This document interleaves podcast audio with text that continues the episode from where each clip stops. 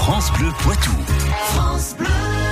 Si je vous dis euh, dinosaure, vous me répondez euh, quoi Vieux politicien? Oh, quand même, non. Je parlais de ces animaux qui peuplaient la Terre il y a des millions d'années. Eh bien, j'ai appris que certains pensaient qu'ils n'avaient jamais existé, Jean-Michel Piquet. Euh, Auriez-vous par hasard projeté d'avoir des dinosaures dans votre parc à dinosaures hein? Mais non, hein, Hein? les dinosaures, ils n'existent pas. hein. Ils n'ont pas existé d'ailleurs. Pour info, des ossements de dinosaures sont encore trouvés par les paléontologues et ceux dans le monde entier. Tiens, par exemple, à une heure et demie de Poitiers en Charente, les scientifiques ont exhumé plus de 300 fossiles datant de 100 millions d'années. Griffes de sauropodes, ces herbivores quadrupèdes mesurant plus de 20 mètres de long, des phalanges de dinosaures autruches ou encore des fossiles de tortues. C'est.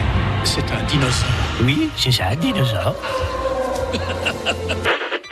D'après le calendrier cosmique imaginé par l'astrophysicien André Braic, en partant du principe que le début de l'univers soit le 1er janvier, les premiers dinosaures apparaissent le 24 décembre et disparaissent le 28 décembre.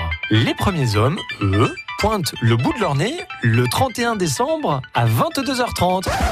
Mais il aura pas fallu longtemps pour mettre la Terre sans dessus dessous, hein Mais alors, comment ont-ils disparu ces dinosaures? Il y a 65 millions d'années. C'est la crise Crétacé-Tertiaire. Une météorite géante de 10 km de diamètre qui s'écrase au Mexique, à la même période une très forte activité volcanique dans l'ouest de l'Inde. Résultat, l'atmosphère de la planète devient opaque. La lumière du soleil ne touche plus les plantes, sans photosynthèse, plus de nourriture pour les grands herbivores. Plus de grands herbivores, plus de nourriture pour les grands prédateurs. Seuls les petits animaux insectivores ou charognards arrivent à tirer leur épingle du jeu.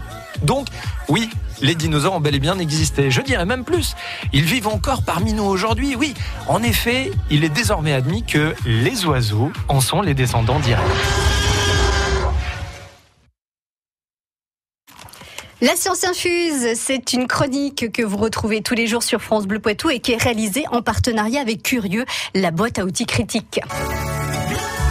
France Bleu Poitou.